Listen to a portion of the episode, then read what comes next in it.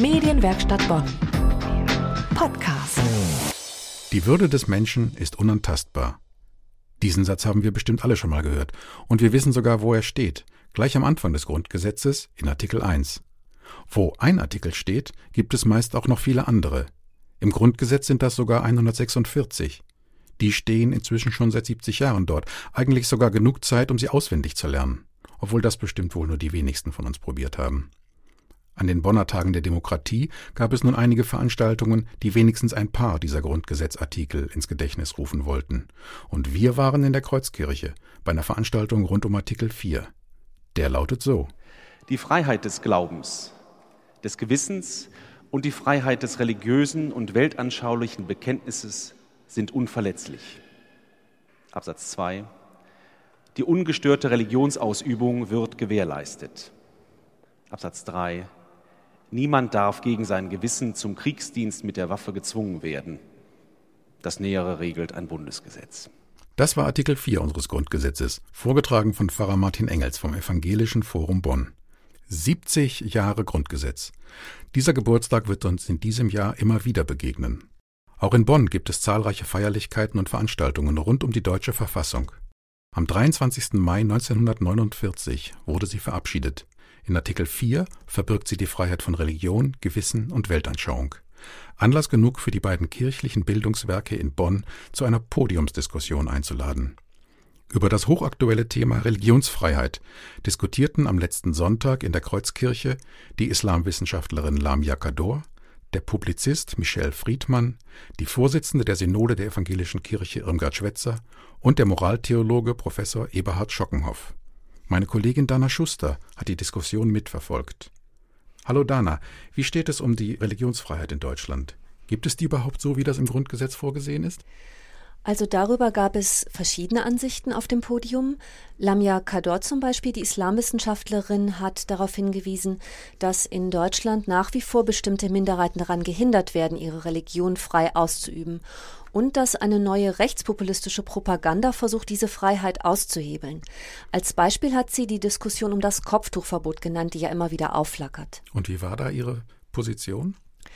Ja, sie hat sich zwar gegen ein staatlich verordnetes Kopftuchverbot ausgesprochen, hat aber ganz deutlich gemacht, dass im Koran für Muslime die Einhaltung von religiösen Regeln vor der Pubertät gar nicht vorgesehen ist. Das heißt, sie hat sich da klar gegen das Tragen eines Kopftuchs für Mädchen in der Grundschule ausgesprochen.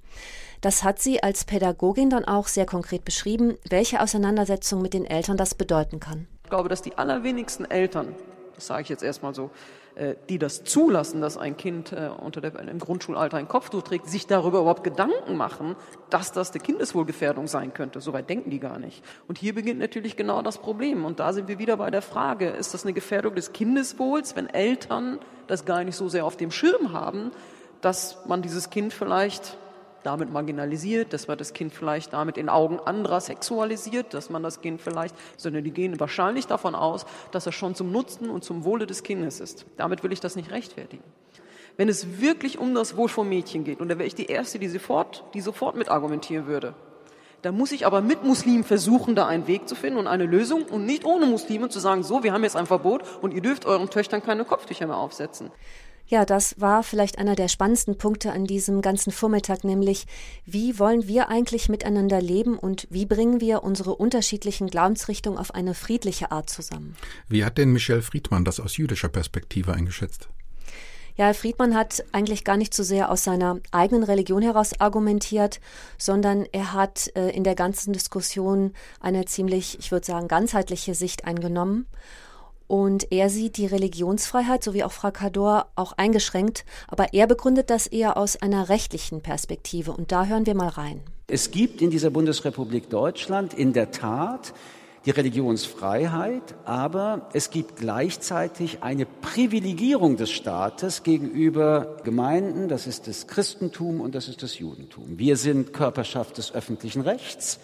Der Staat kassiert ähm, Religionssteuer. Man sagte früher immer Kirchensteuer. Sie werden erlauben, dass ich daraus eine Religionssteuer mache ein. Das ist etwas sehr Außerordentliches, weil es dann andere gibt, die diese Privilegien nicht bekommen, wie zum Beispiel der Islam. Solange dieser Staat also Religionen betreut, um es neutraler zu sagen, ist von der Neutralität des Staates jedenfalls mit einem Ausrufezeichen nicht zu sprechen. Das hört sich ja so an, als ob es gar keine wirkliche Trennung zwischen Staat und Kirche gibt. Ja, genau. Diese Frage hat auch das Publikum beschäftigt. Das konnte sich nämlich durch eigene Fragen an der Diskussion beteiligen. Und Herr Friedmann hat dann nochmal daran erinnert, dass wir in Deutschland ja tatsächlich Kirche und Staat nicht so klar voneinander getrennt haben wie zum Beispiel in Frankreich. Und das hat man auch an dieser Diskussionsrunde gesehen. Das bedeutet, dass wir uns in Deutschland eben noch stärker damit beschäftigen müssen, in welcher Form hier bei uns Religion ausgeübt werden darf. Eben weil der Staat diese Freiheit zusichert, aber natürlich auch bestimmte Regeln und einen Rahmen vorgibt. Haben denn die beiden Vertreter der christlichen Kirchen dem zugestimmt? Ja, Frau Schwetzer und Herr Schockenhoff haben beide betont, dass sich sowohl unsere Gesellschaft wandelt, aber es gibt ja auch innerhalb der Kirche große Umwälzungen. Das heißt, zum Beispiel wird der Ausschluss der Frauen vom Priesteramt in der katholischen Kirche immer mehr kritisiert und diskutiert, weil er eben der Gleichheit von Mann und Frau widerspricht, die im Grundgesetz festgeschrieben ist. Beide haben also herausgestellt, wie wichtig es ist, dass hier alle miteinander ins Gespräch kommen. Dana, vielen Dank, dass du uns berichtet hast von der Podiumsdiskussion in der Kreuzkirche zum Thema Religionsfreiheit. Wenn Sie sich weiter über das Thema informieren möchten, wir haben wieder ein paar Links für Sie zusammengestellt. Wie immer abrufbar unter medienwerkstattbonn.de. Medienwerkstatt Bonn. Mehr Beiträge auf medienwerkstattbonn.de.